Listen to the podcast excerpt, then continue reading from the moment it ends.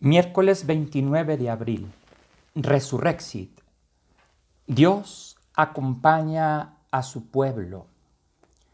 Continuamos hoy en la reflexión sobre cómo acompaña a Dios a su pueblo. Recordemos que tenemos como telón de fondo dos cosas. En primer lugar, el texto del Evangelio de Lucas, proclamado, meditado el domingo anterior, sobre los, el encuentro de Jesús con los discípulos de Maús. Lucas 24, versículos del 13 al 35. Y el otro elemento que está como telón de fondo de nuestra reflexión es la categoría del encuentro. Dios que educa, Dios que forma, Dios que acompaña a su pueblo lo hace a través del encuentro cercano, amoroso. Continuamos pues con esta reflexión. El día de ayer propuse cinco coordenadas. Educación personal y comunitaria, gradualidad y progresión, rupturas y saltos de calidad, un camino conflictual y educación enérgica, la corrección. Hoy te comparto otras seis coordenadas haremos un total de 11. Retomamos entonces 6. Educar un proyecto, educar con un proyecto. El sueño de Dios es que cada persona individualmente y como pueblo alcance plenitud y autenticidad.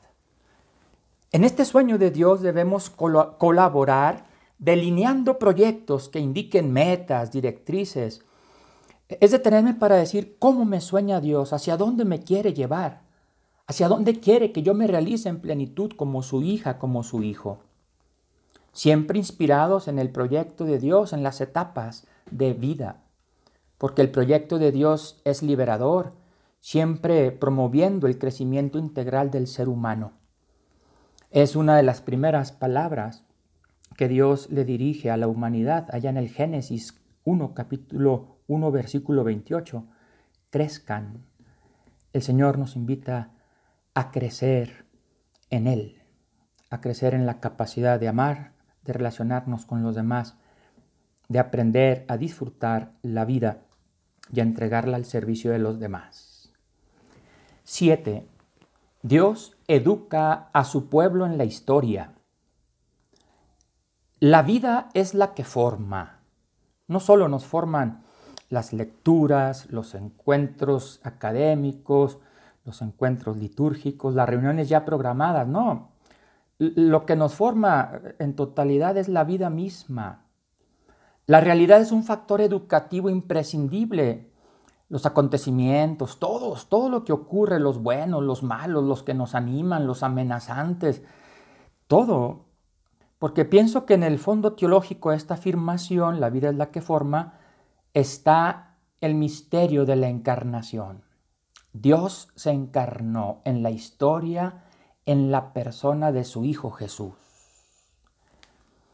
Desde que Dios metió sus pies en los ríos de nuestra historia, el agua que fluye en ese río es distinta.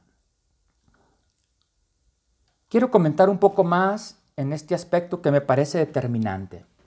Jesús, verbo encarnado, hombre que conocía la historia de su pueblo, forma a sus discípulos en la realidad, les habla con claridad, les va haciendo descubrir su misión completa, lo que implica su alegría y su amor por la vida, pero también señalando el camino de la cruz. La experiencia de Jesús es pascual, por tanto, real. Si este crucificado no hubiera resucitado, sería el mayor de los fracasos de la historia pero si éste hubiera resucitado sin haber muerto, sería un mito muy bien inventado. Hace varios, años, los religiosos, las religiosas del mundo, reunidos en un congreso, sintetizaron esta realidad muy bonita, con una expresión teológica, teológica muy importante. Pasión por Dios, pasión por la humanidad. Por tanto, también pasión por la historia donde Dios, las mujeres, los hombres y la creación convivimos. 8. Dios y sus mediaciones. Dios es el actor principal del proceso educativo, del proceso formativo y del acompañamiento. Dios nos educa en la persona de su Hijo y del Espíritu Santo.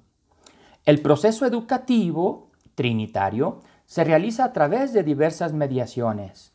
Los profetas, el pueblo de Israel, la iglesia, los apóstoles, los primeros evangelizadores, las misioneras y misioneros. Se realiza a través de cada uno de nosotros.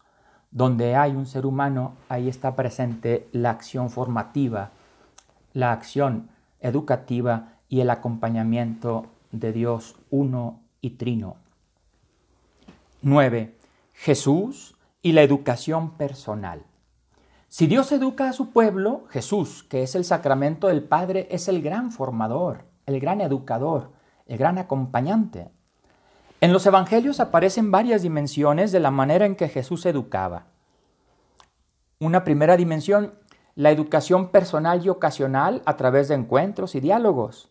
Jesús acepta y se interesa por la situación concreta de cada persona con la que interactúa. Pero también existe una educación sistemática, principalmente a los doce a quienes llamó para estar con él.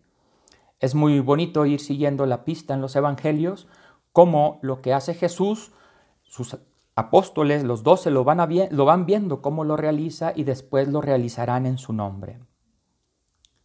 También aquí es importante detenernos en un aspecto porque Jesús experimentó personalmente lo que significa fracasar como acompañante, como acompañante espiritual, diríamos hoy, como formador.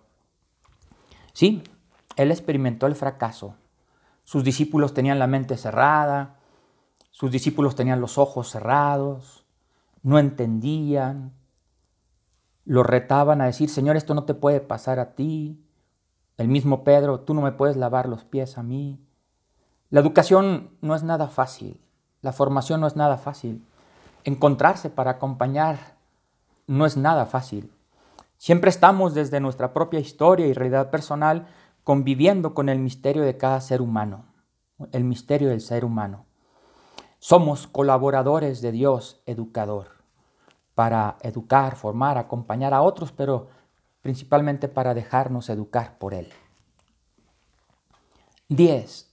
El Maestro interior.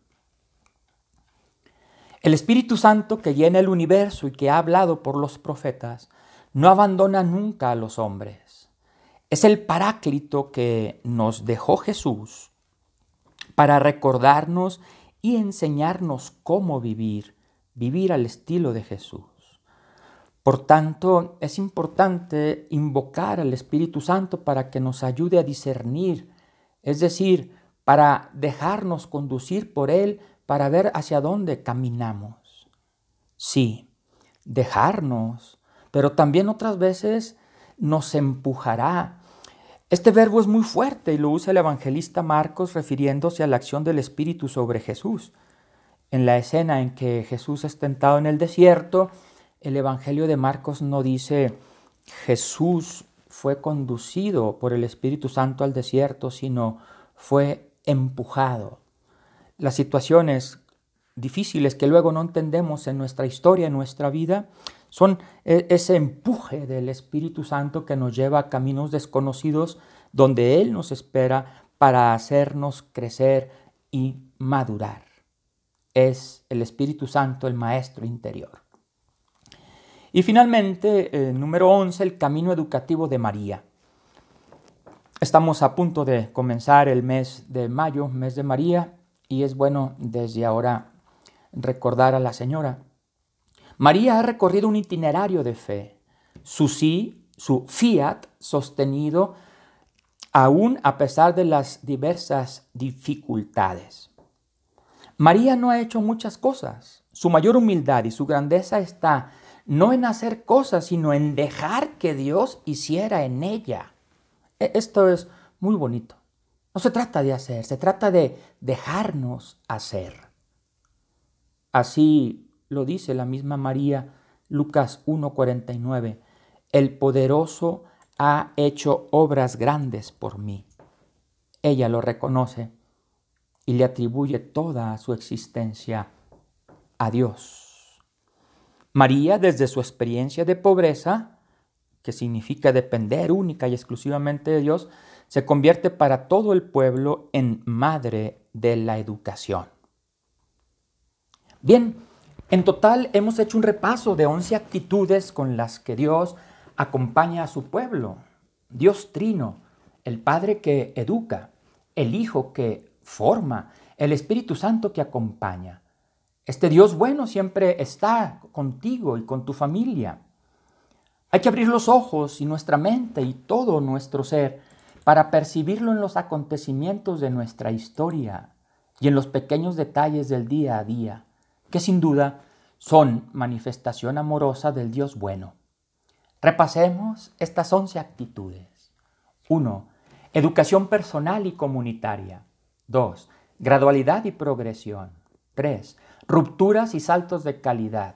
4. Un camino conflictual. 5. Educación enérgica, la corrección. 6.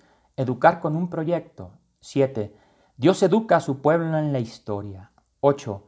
Dios y sus mediaciones. 9. Jesús y la educación personal.